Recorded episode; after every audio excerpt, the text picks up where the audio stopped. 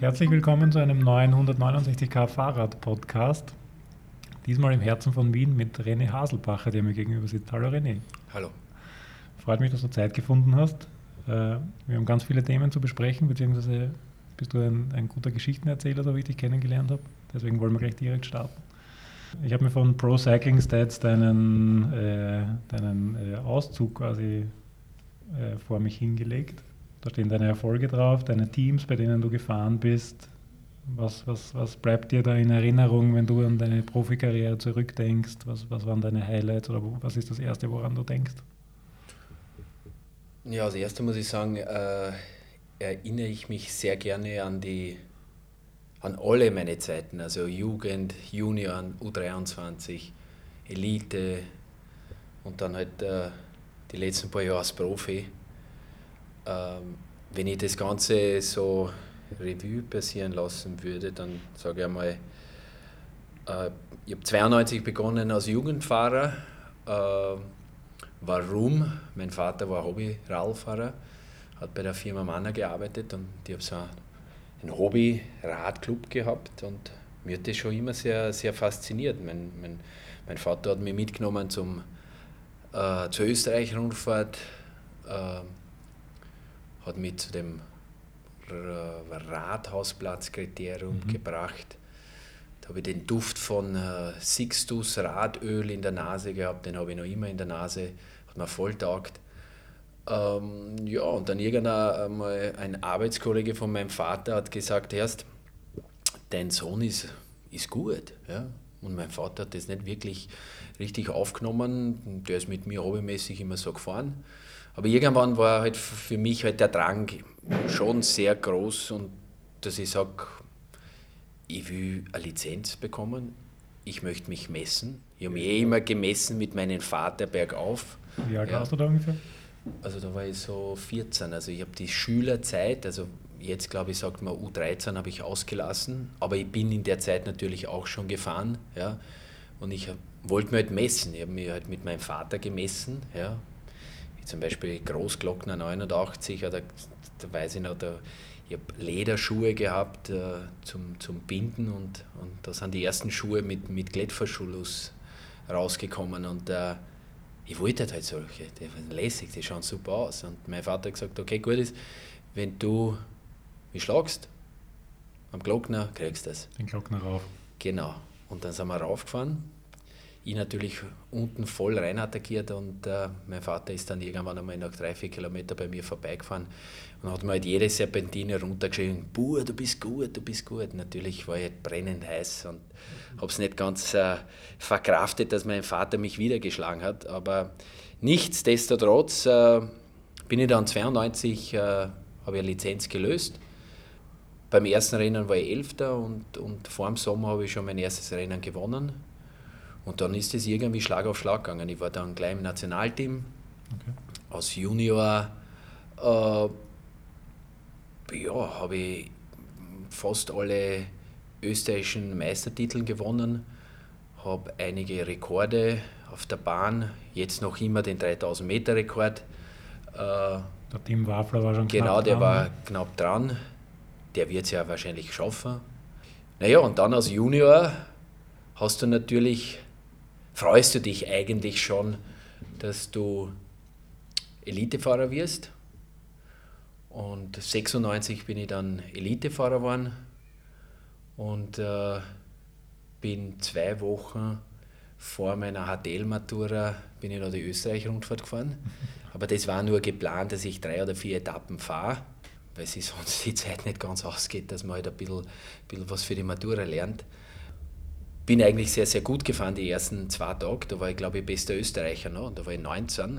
Und ja, dann bin ich heimgefahren. Schwierig da auszusteigen, oder? Schwierig, ja, weil ich halt vom, vom, vom Gedanken her war ich natürlich, äh, für mich war ich schon Profi. Ja? Und ich war ja noch gar kein Profi, ich war Elitefahrer. In der HTL habe ich, hab ich einen Taschenrechner gehabt, einen Sharp. Da habe ich mir auf uh, Discover habe ich mir ein Tour de France-Bild vom Greg LeMond, Miguel Indurain draufgeklebt und, und das habe ich halt immer bewundert. Ja. Und ich habe gewusst, irgendwie mache ich die HTL, das, das mache ich durch, das will ich auch machen und äh, Und nach der HTL-Matura eigentlich ist dann halt gleich wirklich richtig zur Sache gegangen. Also die Matura war vorbei, mein Vater hat mich abgeholt und dann sind wir direkt nach Cottbus gefahren zum Bahnweltcup und, und dann eigentlich von 96 bis äh, 98 war ich Elitefahrer in Österreich. Ich glaube, ich war zweimal Zweiter in der Cup-Wertung. Und dann zu Gerolsteiner. Und dann durch meine Erfolge bei der U23-Weltmeisterschaft, einmal in San Sebastian, 97 war ich Vierter, 98 war ich Sechster. Gewonnen hat ein Ivan Basso zum Beispiel. Mhm. Naja, und dann, dann habe ich gewusst, dass 99, da gibt es ein neues Team, Gerolstein, und dann direkt in Falkenburg bei der Weltmeisterschaft, halt nach der U23-Weltmeisterschaft, habe ich den Herrn Holzer getroffen, hat mir geschildert, dass ein Michael Rich äh, auch nächstes Jahr beim neuen Gerolsteiner Team fährt. Und dann habe ich im Endeffekt äh, zwei Wochen später unterschrieben. Da bin ich okay. mit dem Barkov Rohlich äh, nach Stuttgart geflogen, sind rübergefahren nach Herrenberg, dort ist der Sitz von dem Hans-Michael Holzer. Ich glaube, jetzt gibt es einen Specialized Store in Herrenberg. Und äh, ja, das war 99 und äh, 2010 habe ich äh, mit, dem, mit dem Radsport oder mit dem professionellen Radsport dann aufgehört. Dazwischen quasi ist ein recht langer Zeitraum. Was, was, was, ist, was ist da, da in Erinnerung geblieben? Also du hast, du hast eine Etappe bei der Österreich-Rundfahrt gewonnen, du warst, du warst bei der WM, du hast Einzelzeitfahren, den Meistertitel. Naja, da, da gibt es natürlich einiges zu sagen. Äh, 99 im ersten Jahr sind wir gleich mal Paris-Roubaix gefahren. Ja. Kenne ich natürlich vom Fernsehen oder ich habe das natürlich vor meiner Karriere alles verfolgt. Da bin ich Ergometer gefahren, sechs Stunden lang, haben wir, haben wir Roubaix angesehen und äh, das war für mich natürlich schon ein irrsinniges Highlight, weil das ist halt der Klassiker schlechthin. Ja, und dann halt von, von Roubaix, zwei Jahre später, sind wir dann äh, den Giro d'Italia gefahren. Ja, das ist natürlich eine Sache, wo du dann dich wirklich sehr, sehr freust, äh, dass du endlich einmal eine Drei-Wochen-Rundfahrt fährst haben sogar meine Haare operiert, weil ich irgendwie so eine Vorfreude gehabt habe. Ja, und das waren herrliche drei Wochen. Das waren absolut schöne Wochen. In der ersten Woche habe ich mir ein bisschen schwer getan, äh, bin hinterhergefahren, aber irgendwie in der zweiten Woche ist mir dann immer besser gegangen. Und in der letzten Woche, drittletzte Etappe, war ich Dritter hinter Cipollini und Petacchi im Sprint. Und das war wirklich knapp. Ich meine, das hätte wäre, das können wir natürlich eh aufhören, aber es war knapp. Ich war 25 mhm. und äh, ein Mario Cipollini war halt für mich der große Held. Wird wahrscheinlich immer auch bleiben, der beste Sprinter, Klasse, ähm, Look, Style, äh, Charisma und, und den halt ein bisschen ärgern. Das war halt wirklich sehr, sehr schön. Und äh, auf der vorletzten Etappe war Zeitfahren und dann am, am letzten Tag hat dann Gerolsteiner gesagt, hör zu mir, Hasi, wenn du wieder unter die Top 3 fährst, dann gibt es eine Sonderprämie. Ja. Und ich habe halt irgendwie bemerkt, mir geht's gut. Und ich habe äh, im Endeffekt dann wirklich auf der letzten Etappe wieder auf Ansagen bin ich Dritter geworden. Und wieder halt hinter Cipollini und Bedacchi. Und die beiden sind für mich Weltklasse oder die besten Sprinter, äh, Sprinter schlechthin. Und äh, da kommt man dann wirklich äh, äh quasi äh, mit breiten Schultern aus, der, aus, dem, aus dem Giro Italia raus äh, und, und bin dann gleich zwei Wochen später österreichischer Meister geworden und, und habe eine Etappe bei der Schweden-Rundfahrt gewonnen, war Zweiter bei der Schweden-Rundfahrt. Das ist halt das Schöne, wenn du halt einen Erfolg hast, dass du halt dann im Endeffekt so viel Motivation hast oder, oder Self-Confidence. Also du, mhm. du bist dir sicher, dass du jetzt wirklich eigentlich einer der Top 50 oder 80 bist. Ja? Äh, und das hat gut an, das, das war lässig. Ja. Und dann halt von Giro d'Italia sind wir gefahren, die Vuelta und dann halt auch die Tour de France. Und die Tour de France ist halt für jeden Radfahrer das Größte, was du halt starten kannst. Ist es tatsächlich als Radfahrer auch so? Also es, es wird als, transportiert, wenn man als, also als Konsument quasi vor dem Fernseher sitzt? Mit Sicherheit. Also es ist immer, es, man wird halt immer gefragt, Giro d'Italia, Tour de France oder Vuelta, was ist schwieriger, was ist lässiger und so. Aber mit Abstand, mit Abstand siehst du, dass die Tour de France halt um etliches größer ist. Ja. Dort machst du deinen Namen, dort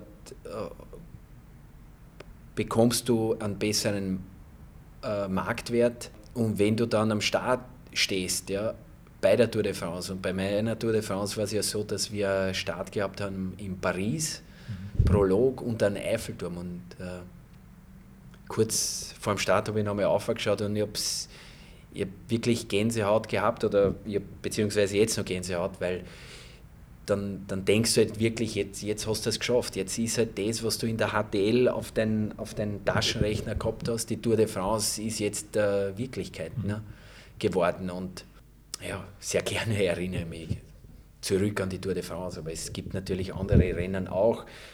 Weltmeisterschaften, Weltmeisterschaft in Salzburg 2006. Ich glaube, da waren die Österreicher wirklich sehr, sehr gut. Wir haben natürlich auch einen Druck gehabt. Mhm. Äh, das, das Wetter war schön, das Publikum war Wahnsinn. Äh, und da konnte man halt, glaube ich, 11. und 17. werden mit dem Bernhard Eisel. Und äh, ich konnte auch die letzten, in der letzten Runde mitattackieren und, und drei Kilometer vor Ziel hat ein gewisser Cancellara attackiert und, und ich konnte das Loch zufahren und, und ich habe mir selber in der Situation gedacht, boah, mir geht es extrem gut. Äh, heute kann was passieren. Ja. Ist leider nicht ganz nach vorne passiert, aber ich glaube, äh, die Leute, die zugesehen haben, äh, die Leute, die das im Fernsehen gesehen haben, die haben wirklich eine starke österreichische Mannschaft gesehen. Genau. Und, naja, und dann, dann gibt es halt da noch Rundfahrten wie Japan-Rundfahrt, äh, in Amerika, Tour of California, absolut super geile Rundfahrt. Äh, da kommst du vom Tirreno Adriatico, der halt einen, einen irrsinnigen Namen hat, ja. Äh, und dann fliegst zwei Wochen später zur Kalifornien-Rundfahrt, trainierst zwei Wochen 100 Kilometer nördlich von San Francisco ist Santa Rosa, da kommt der Levi Leibheimer her. Absolut tolle Provinz dort zum Trainieren. Und, und dann startet diese Tour of California, wo auch ein gewisser Arnold Schwarzenegger am Start war ja, und hat uns zugesehen. Und auf einmal siehst du das Publikum, die Amerikaner, das, die schreien sich die Seele aus. Da ist was los, das ist cool, das ist lässig, das ist. Anders als bei uns anders als in Italien bei Tirreno Adriatico zum Beispiel, ja, das auch nicht schlecht ist. Aber Amerika hat halt was, ja, und äh, das habe ich schon zwei Jahre vorher gesehen, äh, Tour of Georgia. Da ist Lance Armstrong noch gefahren und einfach wie die Leute und der Sprecher ihm gepusht haben, das ist sensationell. Ne? Das ist halt dann natürlich auch typisch amerikanisch, mhm. ja. Aber es war definitiv äh, ein tolles Erlebnis.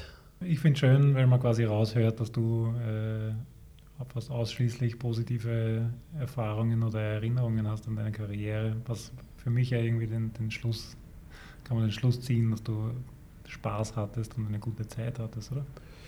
Also ich glaube schon, dass ich eine gute Zeit gehabt habe.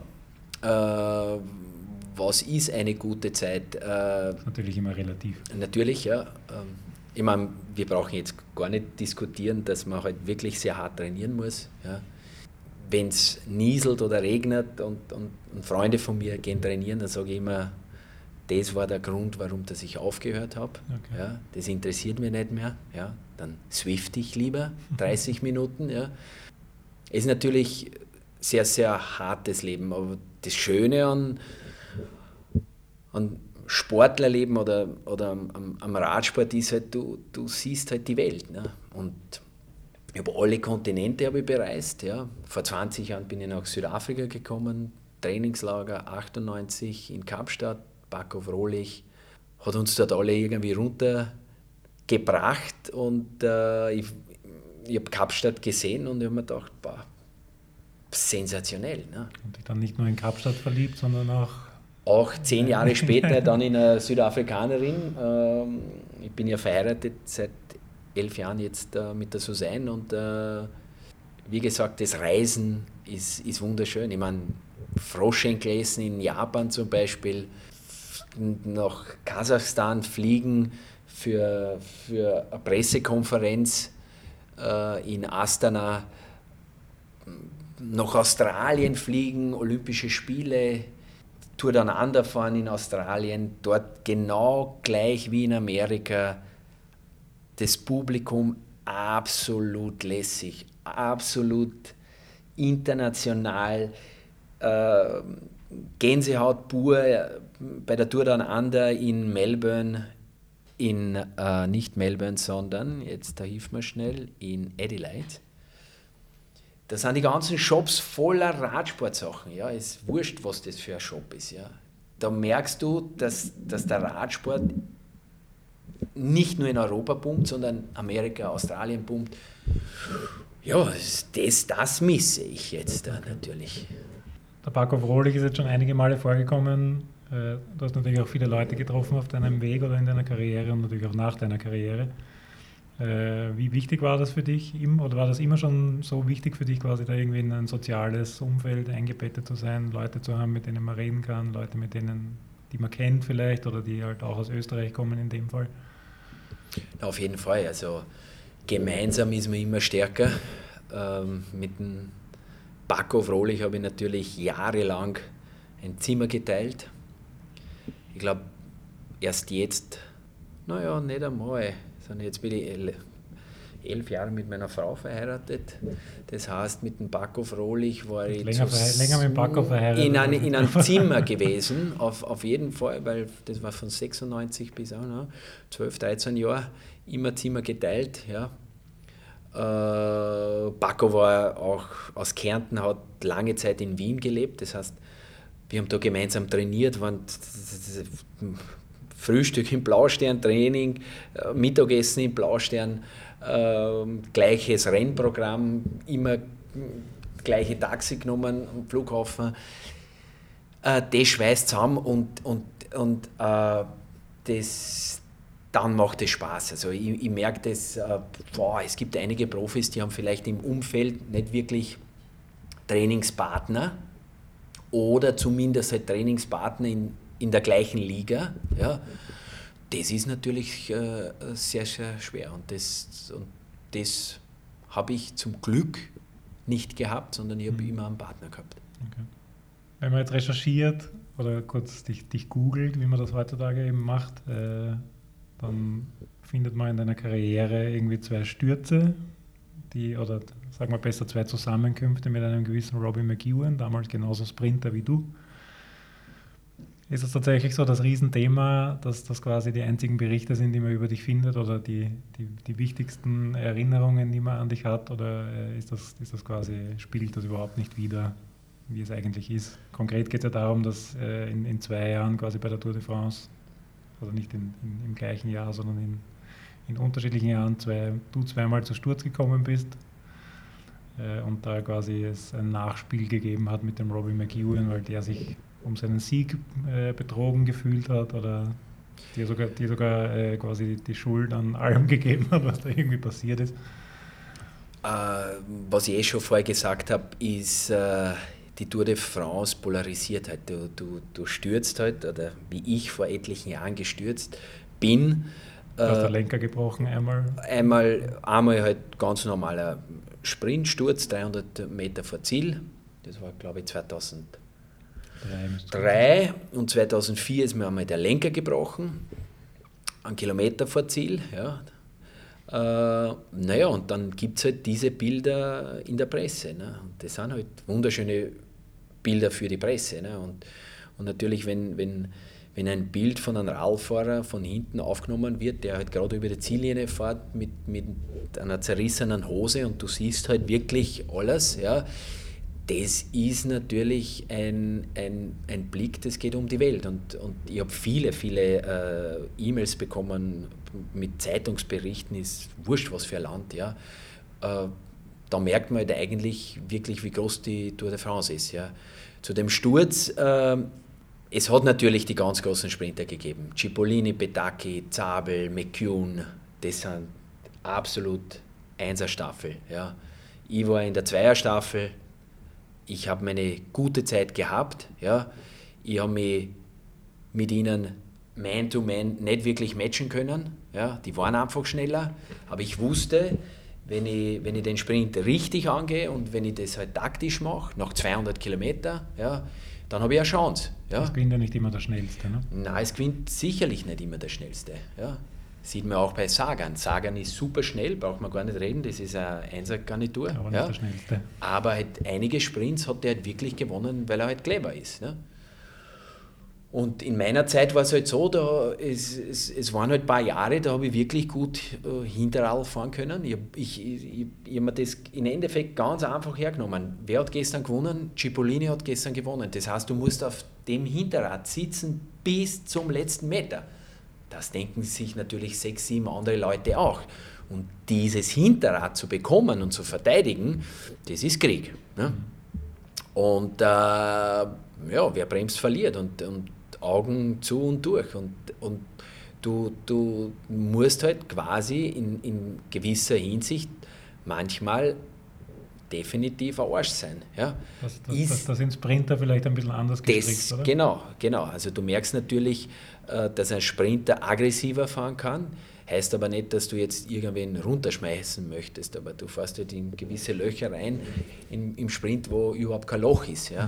Mhm. Naja, und äh, bei meinem ersten Sturz 2003 ist es halt so passiert. Ja.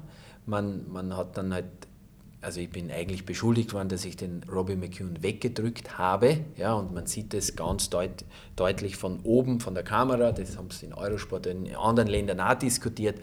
Was aber im Endeffekt passiert ist, dass äh, Robbie McCune neben mir war, wo überhaupt kein Platz war und der hat mit meinen Lenker touchiert. Okay. Und ich habe quasi eingelenkt ja, und bin natürlich dann auf die rechte Seite mit der Schulter und das schaut halt natürlich von oben aus, als ob ich ihm mit der Schulter wegdrücke. War aber nicht so. Okay.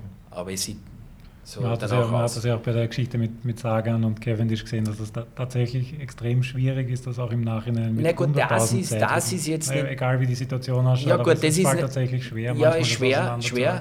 Äh, mit Sagan und, und äh, Cavendish war es für mich so, vielleicht der Ausschluss war hart, okay. ja, aber definitiv distanzieren, also nicht gewinnen oder ich weiß gar nicht, ob er den Tag gewonnen hat. Ja. Am, kann ich das nur am besten so erklären, mein Sohn ist elf Jahre, vor zwei Jahren war er neun Jahre und der hat den Sturz gesehen. Ja, man sieht den mutwilligen Kick, ja, äh, man sieht auch, dass Cavendish im Endeffekt nicht berührt worden ist, ja, aber der mutwillige Kick war da.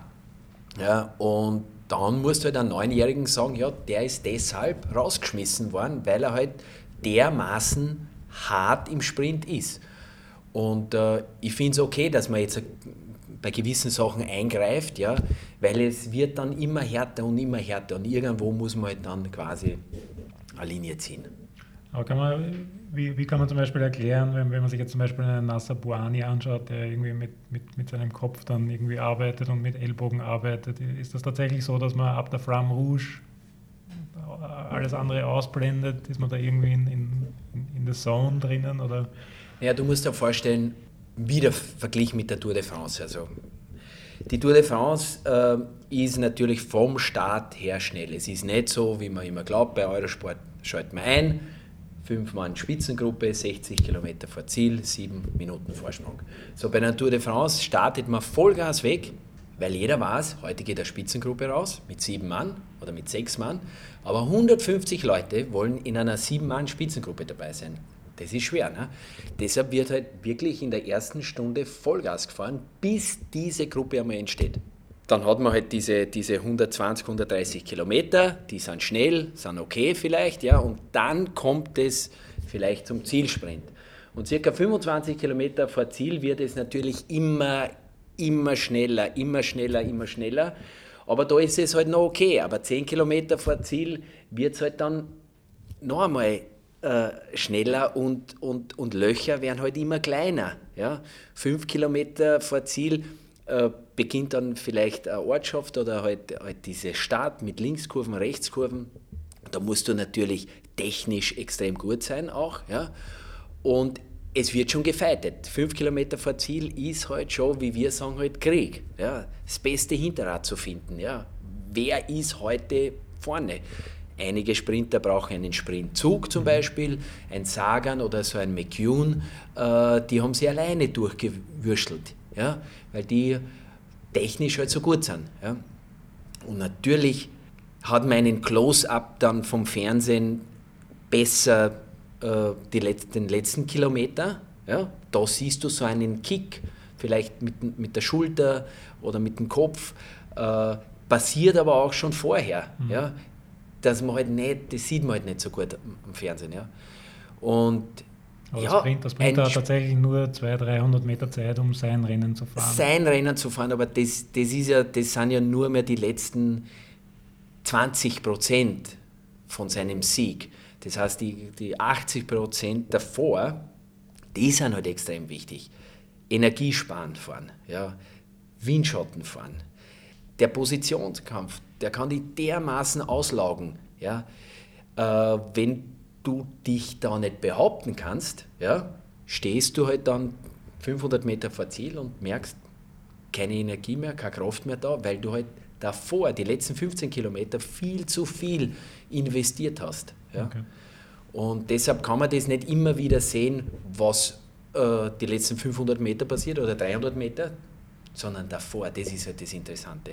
Und da, naja, wenn du dann ein guter Sprinter bist, geht das alles so schön zügig dahin. Ja? Und dann, wenn du immer nur Energie sammelst und, und, und, und wirklich nicht äh, deine Körner rausschmeißt. Wir sagen halt im Endeffekt, du hast halt wie, wie ein Revolver, du hast halt zwei Schuss oder drei Schuss und du musst halt aufpassen. Ja? Du kannst nicht unnötig Löcher zufahren. Und äh, dann natürlich äh, gibt es einige Sprinter, die halt vielleicht die letzten 300 Meter ein bisschen zu aggressiv fahren. Ja?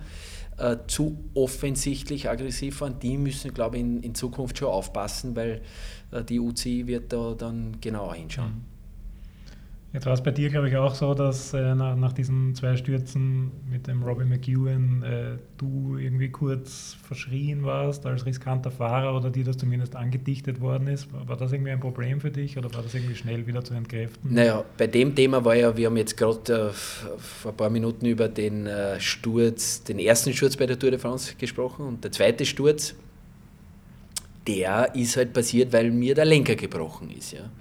Und bei dem Lenkerbruch, einen Kilometer vor Ziel, ja, das war ein richtiger Massensturz, den ich äh, ausgelöst habe. Ja, oder der, mein Lenker im Endeffekt ich, ausgelöst. Ich habe irgendwo gelesen, dass 100, 150 ja, Leute waren quasi involviert, wobei da, da, auch die dabei waren, die, die quasi abbremsen haben Abbremsen müssen. haben müssen, ja. Aber ein Lance Armstrong, ein Jan Ulich, alle sind dort gelegen. Ja. Und äh, ich, ich, ich, kann mich jetzt noch erinnern und das ist ein absolut grausliches Gefühl wo du die Flamme Rouge siehst ja, und denkst, okay, passt, du denkst halt natürlich nur an einen Sprint und auf einmal geht es tack und die rechte Seite vom Lenker bricht weg. Ja, und du hast absolut keine Chance. Detonierst dermaßen hart äh, auf dem Asphalt und äh, durch den ganzen Sturz, ja, drehst du dich, das ganze Feld kommt da entgegen, mein Fahrrad genau auf mein Gesicht drauf, Nasenbein Nase gebrochen, Zähne draußen, Rippenprellungen, alles Mögliche. Ja. Und dann ist da so ein Haufen, ja, und du liegst unter dem ganzen Haufen und, und im, ich habe absolut Schmerzen gehabt in meinen Rücken. Ich habe ich hab, ich hab, ich hab genau gewusst, jetzt ist was passiert, jetzt, jetzt, jetzt geht es nicht mehr. Und ich liege dort und liege in meinem eigenen Blut ja, und sehe da auf der linken Seite, Robbie McEwen ist auch gestürzt wegen mir. Und, und ich denke mir noch, bah, der schaut jetzt gerade runter zu mir und denkt sich, bah, du arme Sau, Hasi. Weil wir waren ja eigentlich gute Freunde, oder wir waren Freunde, ja, mhm. definitiv. Und auf einmal fängt er mich komplett zum Beschimpfen an, was das nicht alles ist und was ich nicht da machen tue. Und ich konnte nichts reden. Ich bin wirklich da gelegen und, und, und habe Schmerzen gehabt. Ein Fabian Wegmann, der jetzt bei Eurosport äh, kommentiert wird, oder ARD, glaube ich. Ja, genau. Äh, der, der wollte mir aufhelfen, der war mein Teamkollege. Nur das war absolut falsch, ich, ich, ich dermaßen Schmerzen gehabt. Bin dann in, die, in eine Klinik gekommen, eine Intensivstation, doppelte Rippenbrüche gehabt und Nieren, Leberquetschung. Aber wurscht, es ist mir im Endeffekt nichts passiert. Ja, ich sage jedes Mal, wenn du aufstehst, also bei dem Fall bin ich nicht aufgestanden, aber es, ich hoffe nicht, dass ich irgendwelche Folgeschäden habe, aber nicht wirklich was Tragisches passiert. Aber wie ich dort in der Intensivstation gelegen bin, nach ein paar Stunden kommt der Paco Frohlich, mein bester Freund, und der Holzer kommen rein, sehen mich dort in der Intensivstation liegen. Das ist das ganz Typische, was du im Fernsehen so siehst. Düt, liegt dort. Und ich habe das die ganze Zeit im Kopf gehabt. Klar, der Robbie McCune, der hat mir zur Sau gemacht. Keiner weiß das, dass mir der Lenker gebrochen ist, dass ich absolut nichts dafür kann. Also es war am Anfang nicht klar, dass, dass du quasi auch nichts dafür hast können. Nein, das, das, das, das hat mich innerlich fertig gemacht. Ja. Bis der Paco gekommen ist und gesagt, na Hasi, wie geht's da? Ich sage, ja, es geht schon. Uh, mir ist der Lenker gebrochen. Fangt an. Ja, nach dem Sturz, sicher. Ja. Ich sage, nein, Paco, mir ist der Lenker gebrochen. Naja, und dann äh, der, unser Teammanager und der Paco haben das dann wirklich als erster gehört, dass mir der Lenker gebrochen ist. Ja. Und dann hat man halt versucht, der Presse das halt irgendwie zu schildern, dass das nicht wegen meiner Fahrweise war. Aber natürlich bist du da in so einem Zwiespalt, weil einen Sponsor kannst du nicht klagen oder einen Sponsor kannst du nicht mhm. in den Dreck ziehen. Ne? Aber es ist halt ein bisschen durchgedrungen, dass halt wirklich ich halt nicht Schuld dran gehabt habe. Aber trotzdem die, die Gazetten am nächsten Tag in Belgien, in Italien, ähm, wir haben da ein paar, paar Zeitungen zu Hause, da war ich halt der, der Rummelboxer, da war ich halt derjenige, der halt sich im Sprint dermaßen rein, reinhaut, dass, dass halt was passiert. Aber okay, war halt dem Fall nicht so. Jahrelang habe ich mit Robbie McHugh nichts gesprochen und in Salzburg, wie es halt so ist, bei einem guten Bier nach der Weltmeisterschaft ist er hergekommen und hat gesagt, Hasi, ich möchte mich entschuldigen. Okay. Und das war dann für mich auch gegessen. Aber man sieht, dass es ein bisschen gedauert hat, um das quasi einfach klarzustellen. Ja, extrem lang, extrem lang. Mario Cipollini hast du auch schon erwähnt. In, inwiefern ist der für dich ein Vorbild? Ich habe ihn äh, persönlich gesehen, letztes Jahr bei der Rad-WM in Innsbruck. Es, es scharen sich nach wie vor die Leute um ihn. Er ist einfach ein Typ, der sicher polarisiert auch, aber der nach wie vor die Massen anzieht und begeistern kann. Woran liegt das? Naja, ich glaube, das, erstens einmal war er ein Weltklasse-Sprinter.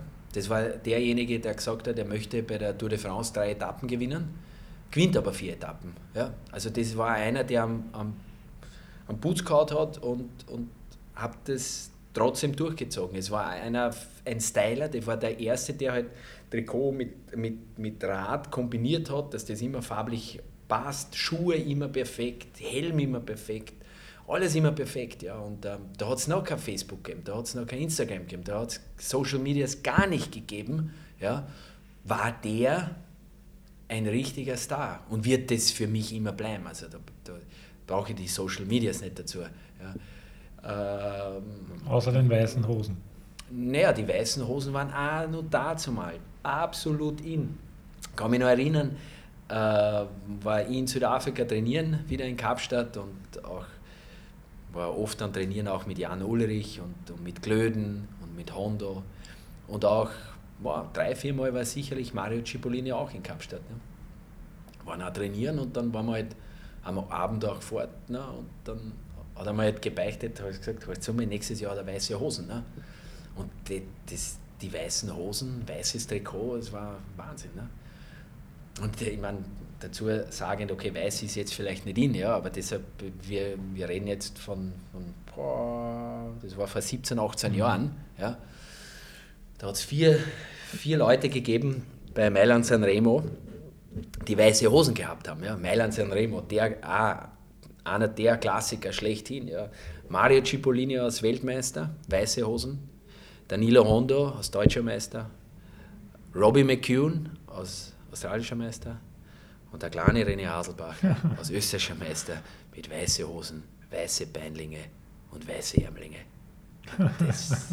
Englisch gleich. Ja, das war ein Wahnsinn. Das heißt, Quant war dir immer schon wichtig? Stil oder ja, Style? Das, je ja, nachdem? das war mir, ich meine, das muss ich auch dazu sagen, es hat schon früh begonnen bei mir. Jugend, Junioren, Trikot vom. Die von 90er, von- 90er und frühen 2000er waren ja, was die Trikots angeht, auch was Spezielles. Na, war was Spezielles, aber ich habe dann schon. Jeansstoffe, Jeans habe ich, hab ich auch gehabt. Hab ich auch Mapp, die gehabt. berühmten Mappe-Trikots. Genau, genau. Dagegen ist Äh, ja das, was heute quasi im Peloton unterwegs ist. Ich glaube, jede langweilig. Zeit hat, hat, hat, hat natürlich. Äh, Oder Cipollini mit seinem Muskelanzug natürlich. Ja gut, das ist jetzt sehr, sehr streitend. Aber das ist halt auch PR-Gag, das war jetzt schon gut. Also jede Zeit hat sein Trikot, je- jedes Jahrzehnt hat, hat irgendwas was Tolles gehabt. Ne? Für mich habe ich halt immer herausgefunden, ich mag halt kein Trikot, das flattert oder irgendwas. Hat meine Mutter schon die Trikots zusammennähen müssen. Aus.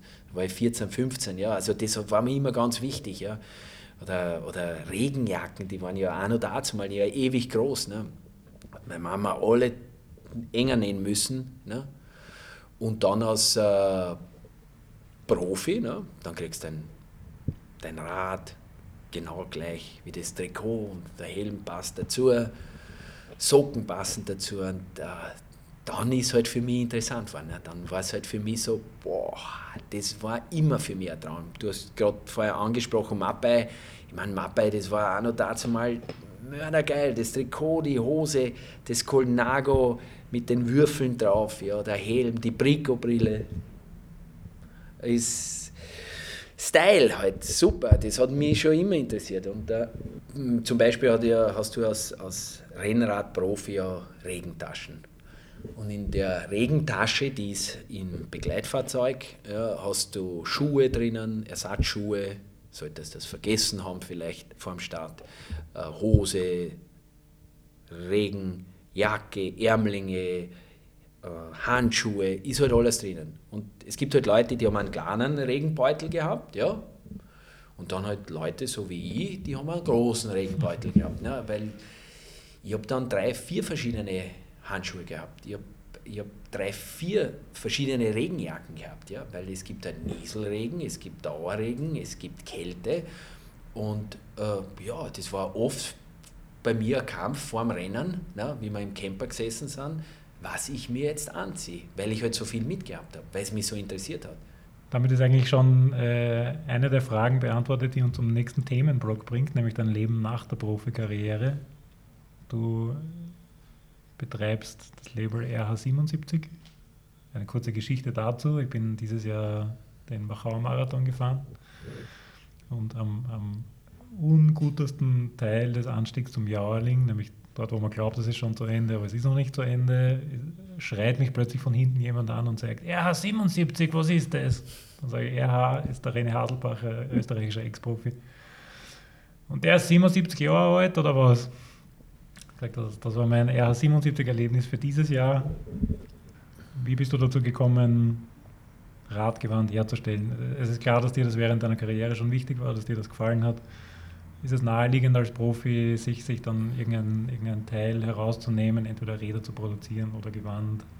Wie, wie ist das bei dir Na, entstanden? eigentlich ist mir das passiert nach der Karriere, ähm, dass mir Mode oder Radsportmode immer wichtig war. Äh, ich, da gibt es das Beispiel zum Beispiel Socken. Socken für mich ganz wichtig. Ähm, 98 Weltmeisterschaft U23 Falkenburg. Wir stehen alle am Start. Italienisches Nationalteam kommt daher mit lange Socken. Boah, lange Socken, was ist denn da los? Ja? Habe schon gesehen, wow, das muss cool sein, das ist lässig, kommt aus Italien, taugt mir. Ein Jahr später, Team Gerolsteiner, wir haben Socken bekommen und auf einmal merke ich, wow, das sind so kurze Socken. Was, wie mache ich die länger? Du hast ja nie, es gab keine langen Socken, gar nicht, ja. Dann habe ich mir stundenlang den Socken angeschaut, bis ich draufgekommen bin, dass ich, wenn ich den Socken umdrehe, gibt es quasi so einen Überschlag, so ein Foldover. Und wenn ich das aufschneide unten, dann klappt sich das rauf und dann hast du schöne lange Socken. Ja. Und das haben, das haben wir schon ewig lange Socken gefahren. Ab 99 war das absolut für mich, wo dann die anderen Styler, also halt geglaubt haben, das ist nicht lässig, ja, die Socken gehören ganz kurz, ja. Aber jetzt gibt es halt wahrscheinlich gar keine kurzen Socken mehr. Es gibt normal lange und dann über überlange. Okay, überlang ist natürlich jetzt da. Mittlerweile kontrolliert die UCI ja schon wieder die Sockenlänge. Ja gut, das finde ich auch sehr gut, weil ich meine, überlange Socken, du wirst mich nie irgendwo sehen, dass ich überlange Socken habe. Socken können lange, mhm. passt. Wie ein Trikot Ärmel lang gehört, das ist halt so. Früher habe ich es ganz kurz gehabt, jetzt ganz lang, also da möchte ich halt schon immer dabei sein.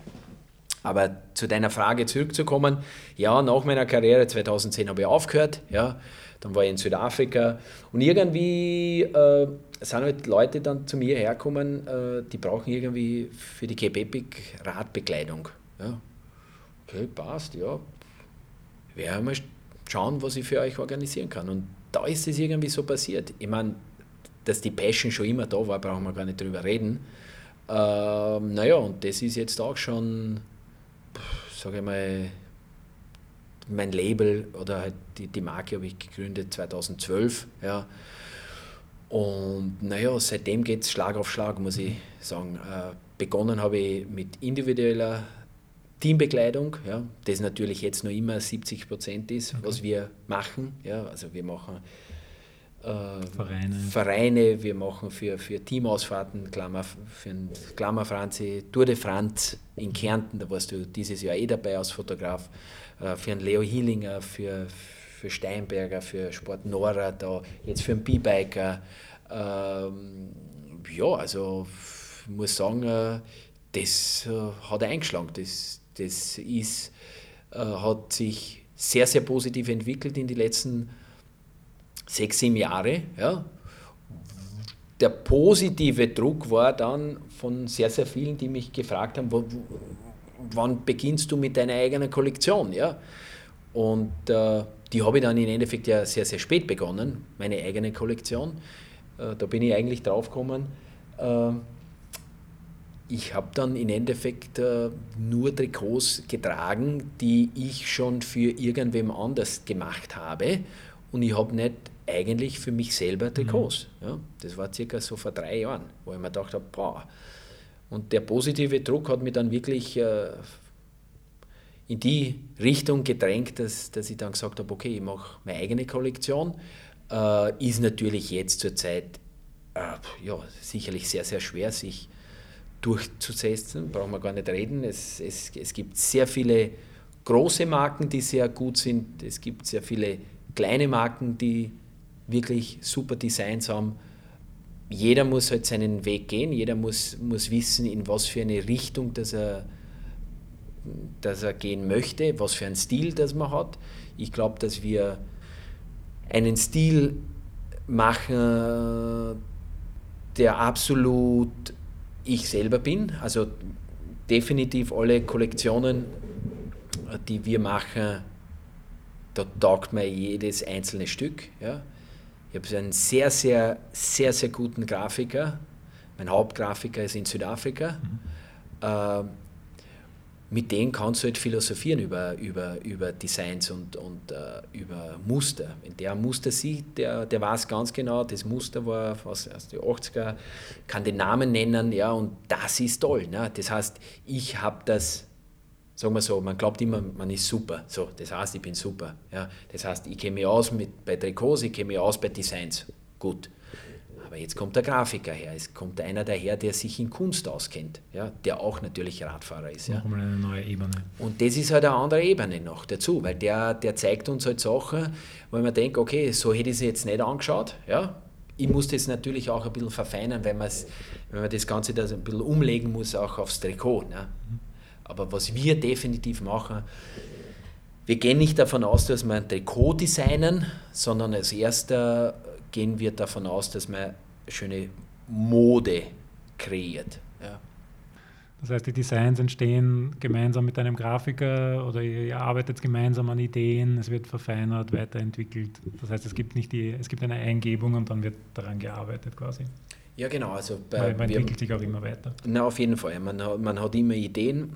Die Ideen sind natürlich bei uns alles abgespeichert und, und, und, und wir haben gewisse Richtungen. Ja.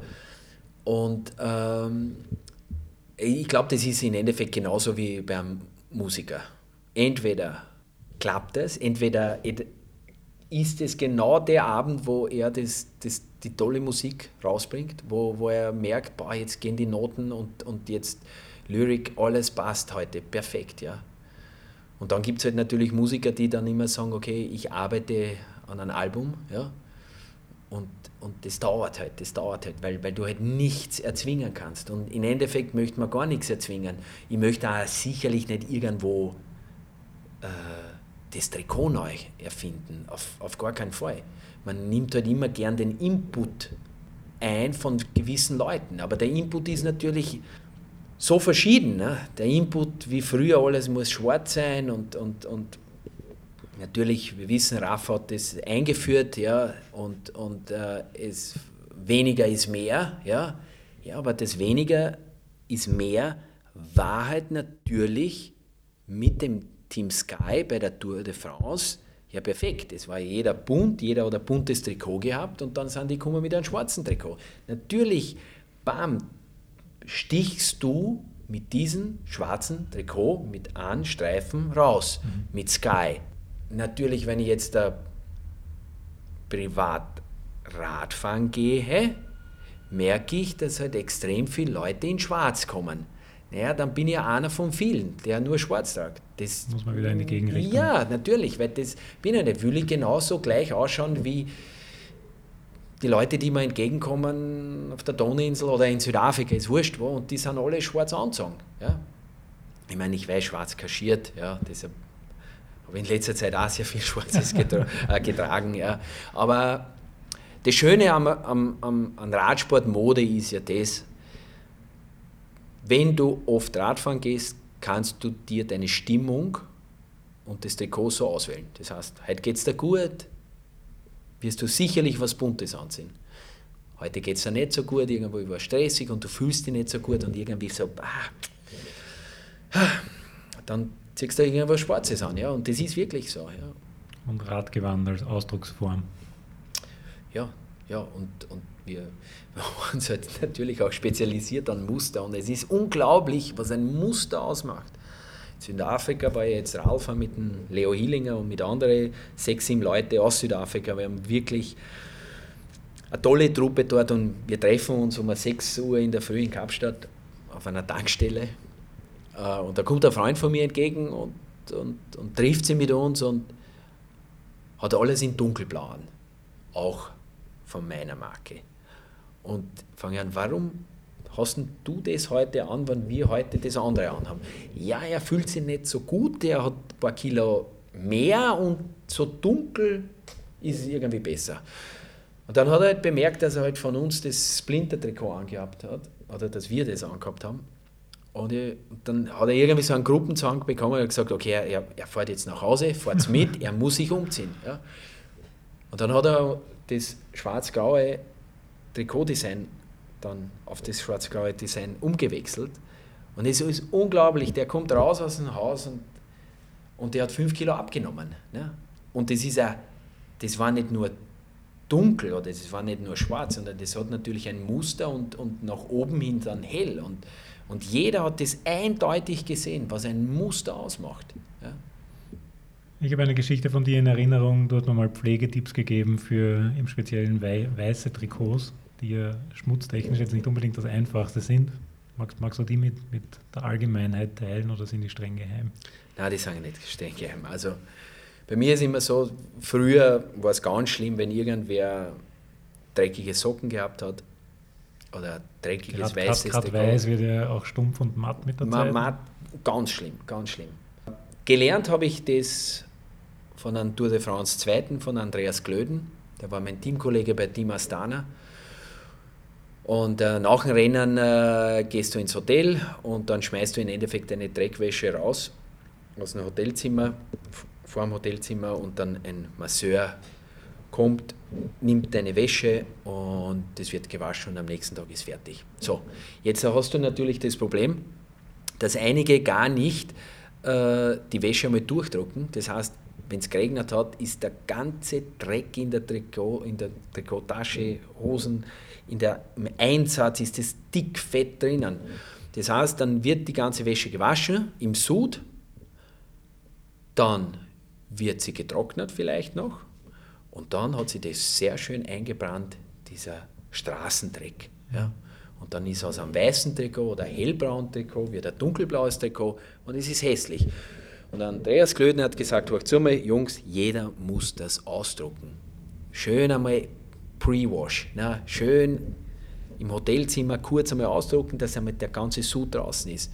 Und dann hat er gesagt, und Hasi, weißt du was, das Beste ist, gleich unter der Dusche, Mensch, das ist ein Deutscher. Also angezogen in die Dusche. Ange, angezogen in der Dusche oder halt dann dort ausziehen und dann schön mit der Seife einschmieren und schön rubbeln. Okay, gut ist. Tour de France Zweiter, der kann sich jedes Mal ein neues Trikot holen, wenn er will. Und der hat mir das bewiesen, dass man im Endeffekt ein jedes Trikot sauber bekommt mit einer Seife und nicht mit einem Waschmittel. Und das habe ich mir seit 13 Jahren habe ich mir das angewöhnt. Ich bin die Crocodile Trophy schon gefahren mit einem weißen Trikot. Das ist jetzt nicht unbedingt das sauberste und Nein, sehr, sehr, na, sehr, sehr staubig, sehr, sehr staubig. Du fährst dann oft durchs Wasser und dann halt weiter irgendwo im Outback. Mhm. Und das weiße Trikot wird halt dann äh, grau, ja, dreckig. Und dort jedes Mal habe ich das mit der Seife gewaschen und ich sage dir, ich habe es immer geschafft, dass ich ein weißes Trikot sauber mache. Und das mit Seife. Letztes Jahr waren wir im November Raufahren, schöne Truppe mit dem Markus Leitner auch. Äh, da habe ich mir das äh, Splice-Trikot angezogen, lang am Trikot, weiß mit äh, blauen Streifen November schön die Straße, schön feucht, schön nass. Das ganze Weiß war nur mehr dreckig. Was mache ich dann? Da gehe ich nach Hause, nehme natürlich alles aus den Taschen raus, direkt äh, in, in die Dusche, zack, und dann schön mit der Seife, wenn du das Dekor anhast, kriegst du den Dreck komplett raus. Also es gibt für mich absolut nicht irgendwo eine Ausrede, wenn einer herkommt, du, das, das wird nicht mehr. Davor schön mit der Hand waschen. Okay. okay. Für, einen, für einen Profi, der sich theoretisch jeden Tag ein neues Trikot holen könnte, ist das das eine, ja, aber für, für jemanden, der sich selber... Für mich, das, genau das ist für mich Profi-Dasein. Mhm. Dass du aus dem, was du hast, ja, dass du immer sauber bist. Und das war für mich immer wichtig. Und ich sage euch, es, vielleicht hören da einige zu, die halt in einem, in einem Radclub dabei sind und haben drei, vier Trikots nur. Ich würde immer nur ein Trikot hernehmen und dieses Trikot so lange fahren und waschen, bis es dann zur Zeit ist, sag mal, jetzt muss ich das schon langsam wechseln. Ich würde nie und das machen nicht einmal die Profis. Alle vier Trikots hernehmen ja, und das halt so durchmischen immer. Heute ziehe ich es mal an, jetzt lasse ich es zwei Tage dann mhm. am Boden liegen vielleicht. Salz und Lycra ist nicht gut, ja. also halt Schweiß, ja. das verätzt das Ganze. Ich würde da immer nur ein Trikot, eine Hose hernehmen und das halt dann so oft waschen, und tragen, solange es geht und dann halt im Endeffekt wechseln auf ein neues. Du bist ja mit deiner Marke, also du bist sowohl mit deiner Marke als auch als Person äh, nach wie vor sehr präsent in der österreichischen Radsportszene. Man, man findet deine, deine, Trikots bei unterschiedlichen Radmarathons, man findet dich als Person bei unterschiedlichen Radmarathons. Ich habe deinen Windschatten genossen beim diesjährigen Velorun. Oder wir haben dann gemeinsam den Windschatten vom Leo Hillinger genossen. Ja, das ist wie wichtig ist dir, äh, da nach wie vor dabei zu sein, bei den Veranstaltungen dabei zu sein, mitzufahren, mit den Leuten zu reden? Ist, ist, ist dir wichtig, dass, siehst du das als Unterstützung für den österreichischen Hobbyradsport? Geht es dir auch darum, natürlich dein, deine Marke oder dich zu präsentieren? Oder, oder schwingt da mehr mit? Ja, du musst dir mal das vorstellen, ich habe 2010 habe ich aufgehört professionell Rad zu fahren und dann war ich kurz in Südafrika, also für zwei, drei Jahre. Ja. Äh, du brauchst dann natürlich den Abstand ja, und den habe ich auch gebraucht, dass ich, du kannst nicht aufhören, also für mich wäre das undenkbar gewesen, aufhören und dann auf einmal Radmarathons fahren und dann vielleicht noch versuchen, Radmarathons zu gewinnen. Das ist absolut, das geht gar nicht.